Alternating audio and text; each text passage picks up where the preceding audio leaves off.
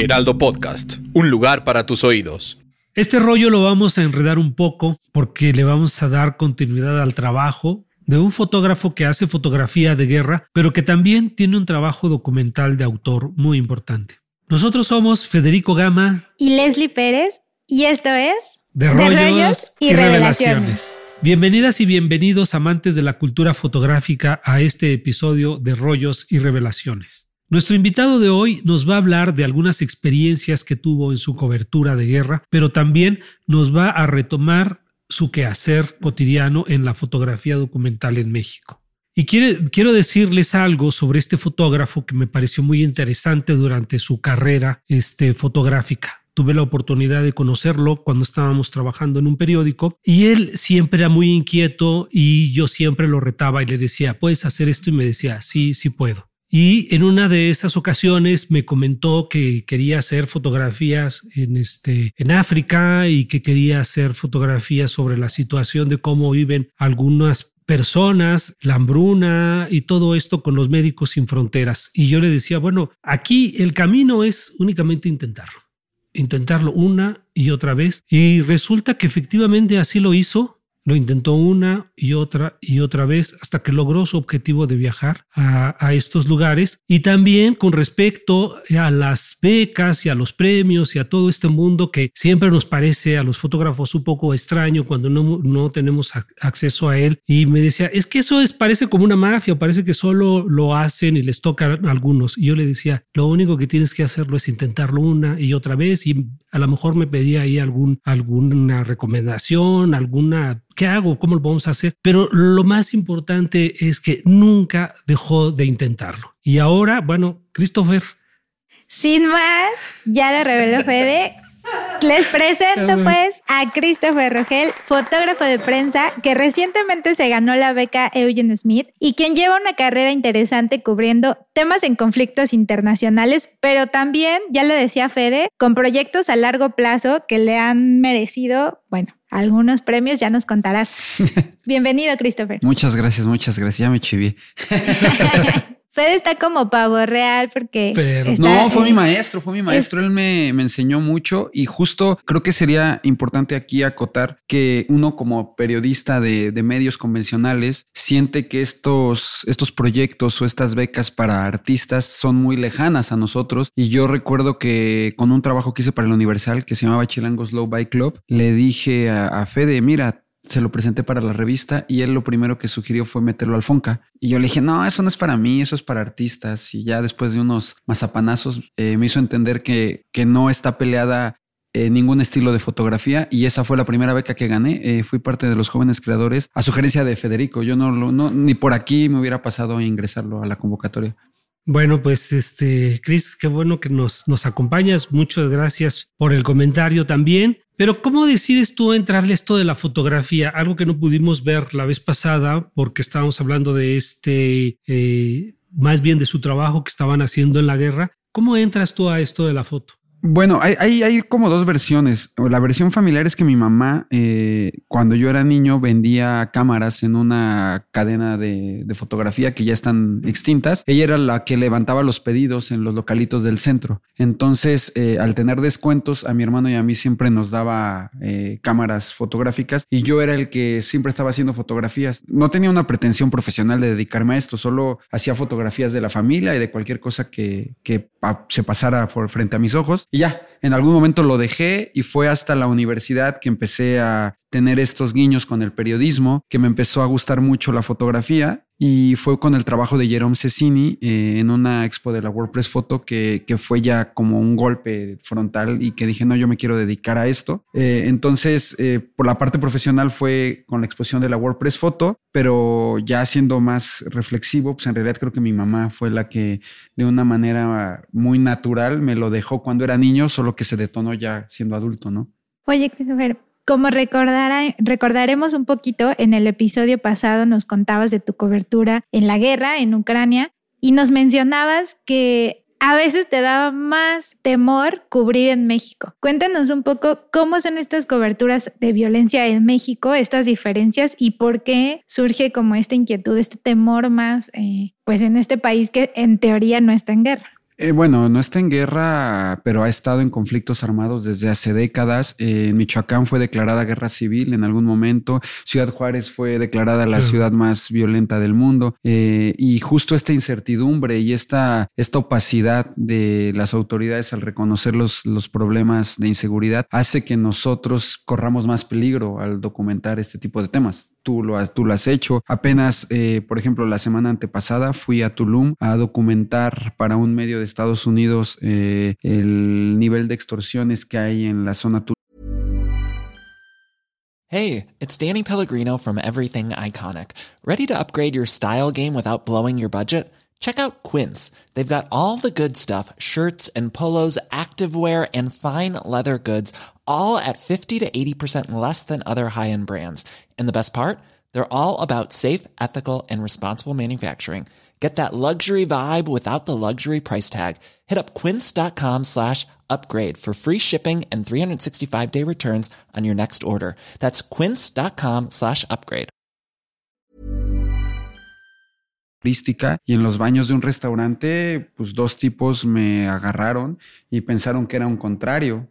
Este, me revisaron, vieron si no tenía armas. Eh, al final me salvó que yo traía una credencial de la UNAM y les dije que era maestro y eso permitió que me dejaran ir, ¿no? Al día siguiente yo hablé con un colega y me dijo, es que en ese lugar desaparecen gente, en realidad tú te salvaste de, milagro por, porque alguien te cuida, ¿no? No sé, eso de entrada fue apenas hace dos semanas, ¿no? En la frontera con Tijuana, a mí y a otro colega nos encañonaron porque era la ruta de trasiego de drogas y nosotros estamos documentando el fenómeno migrante y pues pareciera que que somos eh, incómodos para ciertos grupos y nos, nos amenazaron. A Yair, por ejemplo, en Guerrero, lo, lo, mantuvieron secuestrado junto a otros periodistas. O sea, el no saber de dónde viene y la opacidad de parte de las autoridades hace que prácticamente eh, uno realice su trabajo pues con la zozobra de si vamos a regresar o no, ¿no? Y, hace que también tengamos que ser, eh, obviamente, más cautelosos eh, con nosotros mismos y con los mismos medios con los que trabajamos. Claro, pero ¿cuál sería como la diferencia más importante que tú ves, si pudiéramos marcarlo así, este, entre una guerra y los conflictos que se suscitan en México? Yo creo que lo más, lo más fácil es que en una guerra tienes claro dónde está, ¿no? Dónde están los bandos y dónde te puedes mover. Hablando específicamente de Ucrania, nosotros, bueno, en mi caso yo llegué del lado ucraniano, eh, entonces de facto sabía que los ucranianos no me iban a hacer nada y sabía que el frente estaba hacia Kharkiv, hacia el Donbass y que ahí estaban los bombardeos y, y los enfrentamientos con los rusos. Entonces ahí tienes claro que si vas hacia ese lugar es donde corre peligro tu vida. O que si empiezan a caer las bombas, pues más o menos sabes que te tienes que refugiar, pero no tienes esta incertidumbre, por ejemplo, como me ha tocado en Michoacán, en Aguililla, que te hospedas en un hotel que está prácticamente abandonado y el de enfrente está incendiado y no sabes si en la noche va a llegar un grupo armado a secuestrarte. O sea, el no saber por dónde te llega eh, el ataque hace que en México sea evidentemente más inseguro. Y cuando hablas de miedo, ¿a qué te refieres? O sea, ¿a qué le teme un fotógrafo? Pues a mí me da miedo desaparecer eh, y me da miedo que mi madre sufra si a mí me pasa algo, básicamente. Oye, hablando de, este miedo y de estas amenazas, ¿ha traspasado a lo físico? ¿En alguna cobertura te han herido o has tenido... Eh, Afortunadamente no. Todo ha sido emocional. O sea, por ejemplo, lo, de Tulum, eh, no me hicieron nada, pero el estrés de estar con dos tipos que sabes que son de un grupo criminal y que sabes que con una mano en la cintura te pueden desaparecer, eh, en ese momento, mientras yo negociaba, por así decirlo, con ellos, pues aguanté vara, ¿no? Pero cuando se enfrió y estaba en el hotel, y me da el golpe de realidad, entonces se siente horrible, ¿no? Eh, en Tijuana igual, cuando a mí me encañonan, en el momento tienes la adrenalina, pero sales y otra vez eh, como que reflexionas y vuelves a, a cuestionarte si, si cometiste errores, si cometiste errores, cómo los puedes eh, no repetir en la siguiente asignación. Pero físicamente, hasta ahorita, eh, pues llevo saldo blanco y quiero seguir así. No, pues todo, mundo. Que, este, ¿Has tenido compañeros que han salido afectados de alguna manera? Eh, físicamente, que yo, o sea, sí, compañeros cercanos, que tú conozcas, que, yo conozca. estaba con él y mm. a los dos, tres días No como tal, pero sí tengo compañeros exiliados. Por ejemplo, en Guerrero eh, estuve con Ezequiel y él ahorita está exiliado eh, aquí en la Ciudad de México ¿Por, la violencia de Guerrero. No conozco a profundidad el tema, solo sé que él está exiliado. Eh, hay varios compañeros que igual se vinieron de Guerrero para acá. No, no he tenido cercanía con, con, estos lamentables casos en donde han matado a colegas. a decir que no son mis compañeros, que, que haya eh, que, los haya visto en algún momento, pero con los que he trabajado, los casos más eh, difíciles es cuando han tenido que venir a la Ciudad de México para huir de alguna amenaza.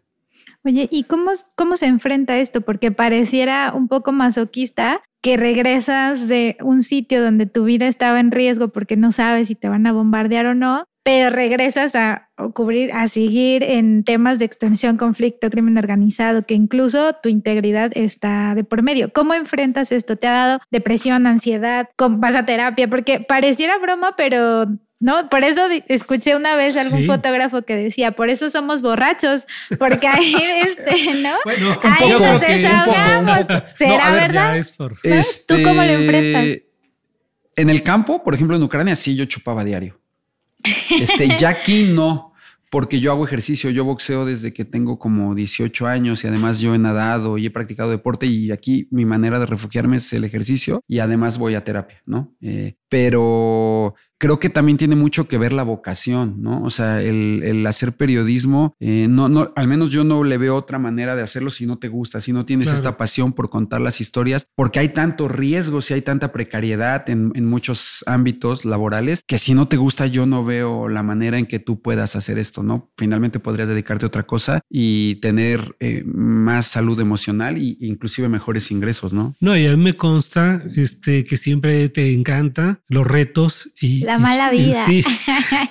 y tratar de superar esos retos. Pero de todas maneras, eh, yo sé que hay ciertos cursos, talleres como para enfrentar cierto tipo de coberturas como la del narcotráfico. Ok, a ver, creo que ese, ese, es un tema importante. Yo lo hablé apenas ayer con mis alumnos, doy clase en la Facultad de Ciencias Políticas y me hablaban de cómo eran los protocolos de seguridad. Yo ya tenía una idea y, bueno, lo voy a decir como yo sé y como mis colegas me lo han dicho, es el, es el curso Centurión, que es el, el, curso que toman los periodistas para eh, cubrir temas hostiles, eh, Reuters, AP, FP, New York Times, todos estos medios internacionales, para mandar a alguien le piden al periodista que tome ese curso. La realidad, yo no lo he tomado, lo iba a tomar para un periódico que colabora en Estados Unidos, pero por la pandemia se canceló, se supone que lo voy a tomar en estos meses. Eh, pero sé de qué trata. Te, te, hacen simulación de extorsión, simulación de secuestro, manejo de estrés. Pero varios amigos con los que yo coincidí en Ucrania y que he coincidido en otros, en otros conflictos, me dicen que de lo, de lo teórico a lo práctico, en realidad eh, no es como que ese curso te salve la vida. En términos prácticos y reales, ese curso sirve para que la póliza de seguro eh, lo pague si le pasa algo al periodista. Entonces, si a un periodista le pasa algo, no sé, en Ucrania, y, no tomó ese curso, la póliza no aplica. Es más o menos como si chocas y no traes tu licencia. Eh, esa, es, esa es la función real de ese curso. No estoy diciendo que no sirva, solo que pues la realidad siempre supera ¿no? a lo que te puedan preparar. Mm, pero además creo que también es un poco utópico pensar que te van a decir absolutamente toda la verdad de lo que vas a vivir, porque ni tú sabes exactamente a qué te vas a, encontrar. Pues es que creo que en el curso te pueden simular una extorsión y un secuestro, pero tú sabes que estás en un curso, entonces sabes que no te, o sea, tu inconsciente tiene plena certeza que no te van a matar. Entonces, cuando esto ocurre en el terreno real, pues evidentemente eh, si no tienes tal vez inclusive el estómago y, la sangre para controlarlo, pues colapsas ahí, ¿no? Por muchos cursos que tengas. Y en la vida real, ¿qué sí lleva un fotógrafo para la seguridad? Porque llevamos la cámara, las tarjetas, las pilas, pero, eh, por ejemplo, no sé, eh, para enviar tu material, para comunicarte con tu familia, eh, si tienes estas redes de apoyo de emergencia, por ejemplo, porque yo recuerdo que hace mucho daban un taller y te decían, lleva esta pluma afilada porque si te amarran con la pluma vas a romperla y es como, neta, o sea, ¿no? Es, es una gran fantasía, pero en la realidad, ¿qué si llevas para protegerte? A ver, yo lo que llevo para proteger, bueno, si es en México es diferente a que si voy a otro lado, ¿no? Aquí no llevo chaleco antibalas, evidentemente. Más bien aquí mi, mi, seguridad es justo estas redes de apoyo, ¿no? Yo tengo teléfonos de colegas que les digo, a ver, voy a entrar a tal lado, eh, voy a estar sin señal y, y va como subiendo los filtros. Tengo un amigo que cuando hago cierta, cierta cobertura en su zona, que es el Estado de México, me dice, si en media hora no me contestas, voy a esperarme otra media hora y si en una hora entonces empiezo a buscarte ya con las autoridades. Son como estos protocolos en el que al menos detonas la, alerta y decir, a ver, ya desapareció Christopher, ¿no? Y lo empiezas a buscar. Por eso también hay que ser responsable de que si te tienes a tu red de apoyo, no se te olvide escribir qué ha pasado, ¿no? Tú, no sé, agarras la fiesta eh, después, es que es, pareciera como irresponsable, pero a ver, imaginen, estás en Michoacán, ¿no? Te toca un enfrentamiento, te toca una, una situación de mucha adrenalina, ya terminaste de enviar, ya terminaste de elaborar, y entonces llega este como enfriamiento y es muy fácil que saquen las chelas y pues tú por desestresarte agarras las chelas y se te olvidó avisarle a tu amigo que estás bien, entonces tu amigo ya está por otro lado pensando que pues que te desaparecieron. Entonces creo que sí hay que ser muy responsable eh, en estos cuidados como teóricos eh, de, que la gente esté atenta en dónde estás, ¿no? Claro. Y creo que también la persona que va a tener tu teléfono tiene que tener el criterio y la mente fría para no colapsar, ¿no? Que él sepa a quién le puede hablar y dónde encontrarte. Evidentemente mi mamá no es un contacto, ¿no? O sea, si a mi mamá lo tuviera en ese en esa red, se volvería loca, ¿no? O sea, suena como obvio o, por sentido común, pero sí escoger las personas que crees que pueden resolverte, ¿no? Sí, en el caso de nosotros como editores también siempre estamos en contacto constante con los fotógrafos hasta cuando se van al, al zócalo, ¿no? Pero sí es importantísimo estas redes de comunicación que se tienen que mantener permanentes, sobre todo cuando se trabaja en este tipo de, coberturas, ¿no? Ahora, creo que también eh, eso te lo da la experiencia de la cobertura. Eso que dices de la pluma sí suena como medio fumado, pero creo que también es el perfil de cada uno. Por ejemplo, Manu Bravo, ¿lo topas? Manu Bravo es un español que se la pasa en las guerras y ese güey está cargando una aguja así grande por si en algún momento tiene que perforarse el pulmón para respirar. Pero porque él ya lleva, o sea, él ya está en este tren de que sí lo hace, ¿no? No, no es como una cuestión teórica. Tal vez en un, en un inicio tú o yo que no lo hemos vivido, pues ni siquiera sabríamos qué hacer con esa aguja. Pero si ese, ese cuate que que ya lo, bueno, que lo, conozco y, varios amigos me han hablado de él, es, un güey que sí se va a perforar el corazón porque ya, pues ya está en otra onda, ¿no? Emocional y física. Creo que también tiene que ver como los perfiles de, la gente que está trabajando, ¿no? Y de estas coberturas que has hecho y que te han llevado así a, a estas becas y a estos premios, ¿qué es lo que más te ha llamado la atención? ¿Qué es lo que más te ha marcado? A ver, laboralmente. Laboralmente. y también visualmente, estéticamente, ¿qué es lo que te ha. Yo, yo tengo como dos, dos, reflexiones en ese, en ese aspecto, ¿no? Yo, salgo mucho porque tengo la vocación y me gusta cubrir los temas internacionales, pero también no quiero caer en la mentira de que no lo hago por buscar mejores oportunidades laborales, ¿no? Ese es también como algo de lo que me mueve a salir. Sin embargo, el proyecto que más ventana y exposición internacional me ha dado, la hice a dos horas de la Ciudad de México. Entonces ahí la reflexión que yo he tenido es que no necesito ir tan lejos para poder hacer un gran trabajo, ¿no? Eso es una. La otra eh, fue justo el poder tener la capacidad de contar una historia a más de tres años y que lo pudiera mostrar de una manera no tan diarística, lo que me ha permitido pues pues sí me ha dado reconocimientos, me dio la beca Eugene Smith, formo parte del Sistema Nacional de Creadores y por ahí he ganado otras cosas. El de Cuarto Oscuro lo acabo de ganar a partir de un trabajo que yo en otra época de, mi vida pensaría que no es importante, ¿no? Y, y que ahora el entender que en cualquier sitio se pueden encontrar historias importantes que contar, es, es lo que he aprendido a partir de, de, que ya no hago tanto diarismo, ¿no? Sino que ya es más documental mi trabajo. Claro. Oye, y me voy a regresar un poquito a los premios y a las fotos porque eh, internacionalmente... Hiring for your small business? If you're not looking for professionals on LinkedIn, you're looking in the wrong place. That's like looking for your car keys in a fish tank. LinkedIn helps you hire professionals you can't find anywhere else, even those who aren't actively searching for a new job but might be open to the perfect role. In a given month, over 70% of LinkedIn users don't even visit other leading job sites. So start looking in the right place. With LinkedIn, you can hire professionals like a professional. Post your free job on linkedin.com slash people today. hubo una gran brecha y creo que todavía que se premian estas fotos de violencia o de guerra o tú, ¿Tú qué opinas de, que se premien este tipo de fotos? Porque en realidad, ¿crees que se premia? ¿La, la, foto, la estética, la calidad o quien se atrevió a irse al sitio, no? O sea. Bueno, yo nunca he tenido la oportunidad de ser jurado. Entonces, eh, no, no sabría, no, no estoy dentro de las entrañas de qué es lo que premian, pero recuerdo que alguna vez Omar Torres, un editor de la AFP, me dijo que ese tipo de fotografías o en ese tipo de certámenes que premian dos cosas, la accesibilidad y la intimidad, ¿no? La accesibilidad es qué tan difícil te costó llegar ahí y la intimidad es qué tanto lograste penetrar la historia. Entonces, que esos son como los dos eh, parámetros en los que el jurado internacional normalmente ve. Con base en ese en eso que me contó y empiezas a ver las fotos que ganan, cumplen con esas dos cosas, ¿no? Entonces, es lo que yo podría contestarte sin, sin nunca tener la oportunidad de, ser jurado, ¿no?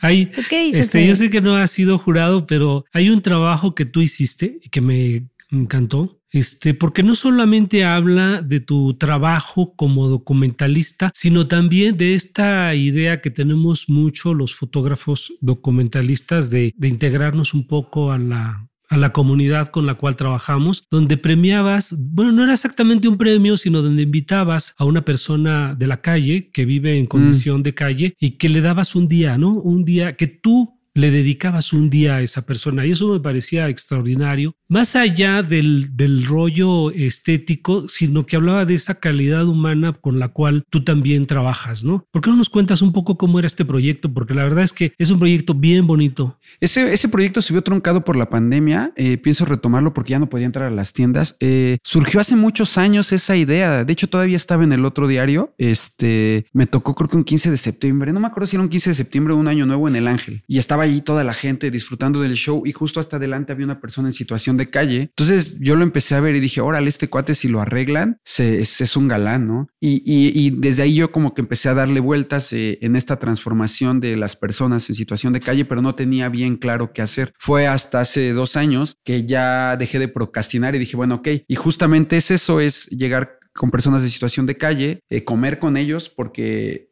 no, no solamente como que les doy comida, siento que eso es verlos como atrás de, un vidrio, ¿no? Eh, eh, interactúo con ellos y me empiezan a contar su historia y después les digo, vamos a, transformarte. Eh, les los llevo a que los bañen, a que les corten el cabello y los meto a una tienda para que ellos escojan la ropa. Yo no escojo la ropa, quiero que ellos se vean como se gusta, les gustaría verse y el objetivo de ese trabajo Suena un poco utópico, pero a mí me gustaría que en algún punto alguna de las personas que yo ayudo a cambiar se vea en el espejo y diga, órale, ¿en qué momento me perdí y pueda reinsertarse a la, reinsertarse a la sociedad. Entiendo que es difícil porque justo conozco que el que lleguen a la calle hay muchas, muchos, muchos, muchos obstáculos y no es como eh, tan, tan sencillo regresar, pero es, es, mi objetivo en algún momento.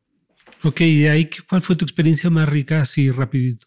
Pues eh, que creo que quitarnos todos los prejuicios eh, que uno piensa eh, al ver a la gente en la calle, el entender que hay toda una historia detrás de cada persona que lo hizo tomar la decisión de desaparecer socialmente. Yo lo llamo como un suicidio social, ¿no? El, decir a partir de ahora soy un fantasma y soy, estoy en las calles y la gente los ve como si fueran piedras. Y es la idea de decir, no, a ver, este, esta persona se ve así y así se veía antes de estar en la calle solo que no conoces la historia que lo llevó a tomar esa decisión. Muy bien. ¿Y cuál sería tu tip de oro si tuvieras que darnos una, este, así, algo para que la gente que se quiere dedicar a hacer fotografía, ¿qué tiene que hacer?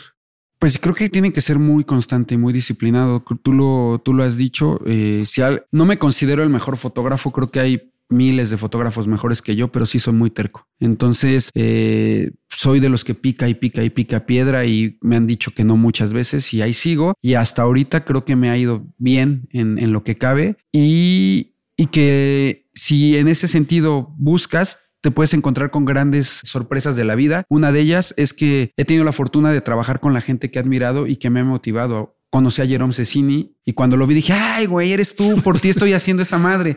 O sea, esas cosas son bien chidas y creo que no perder la capacidad de asombro.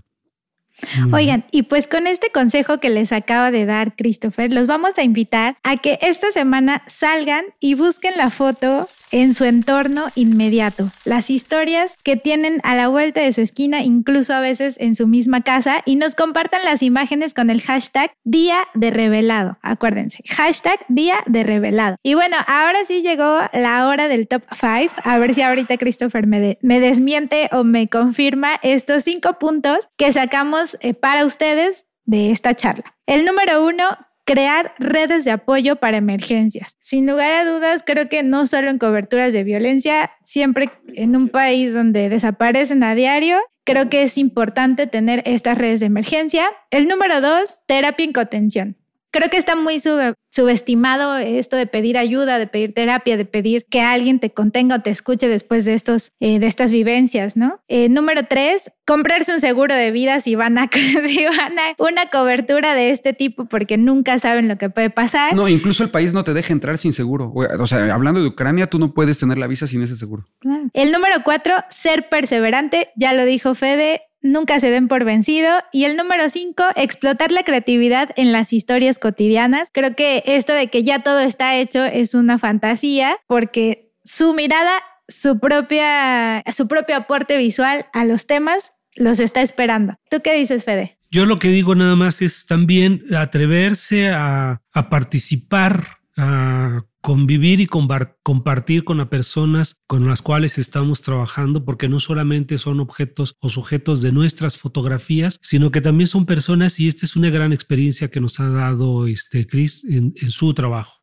Muchas gracias, Cris. Gracias. Oye, ¿dónde te encontramos en tus ah, redes sociales? Los que te quieran seguir. Rogel Blanqueta, sí, ahí estoy, ahí estoy. En todas las redes. Sí. Me gustaría hacer una acotación a lo que dices de un tema de la exposición de WordPress foto de hoy, de este año, la vieron. Hay una historia que se me hace maravillosa de una chica que tiene el cabello largo y que básicamente la historia es una niña que por la pandemia decidió no cortarse el cabello y que dijo que se lo iba a cortar cuando empezaran las clases. Es una historia súper fácil y que muchos periodistas dijeran, ah, X, no hay que cubrirla, pero la manejó de una manera estética y visual tan, tan tan perfecta y tan bien que, que, ganó un WordPress foto, ¿no? Entonces creo que las grandes historias no necesariamente tienen que ser explosiones. Totalmente de acuerdo. Qué interesante. Pues ustedes recuerden seguirnos, por favor, en las redes sociales del Heraldo Podcast. Fede, ¿en dónde te encuentran? En arroba Federico Gama. A mí me encuentran como arroba hoy solo les y recuerden que nos pueden encontrar también en Facebook, en TikTok e Instagram como arroba el heraldo podcast. Y no se les olvide suscribirse, calificarnos con cinco estrellitas para que les recuerden el próximo episodio. Nos vemos al siguiente. De Rollos y Revelaciones, producido por Ale Garcilaso y Magda Hernández. Diseño de audio de Rodrigo Traconis y grabado por Federico Baños, una producción de Heraldo Podcast.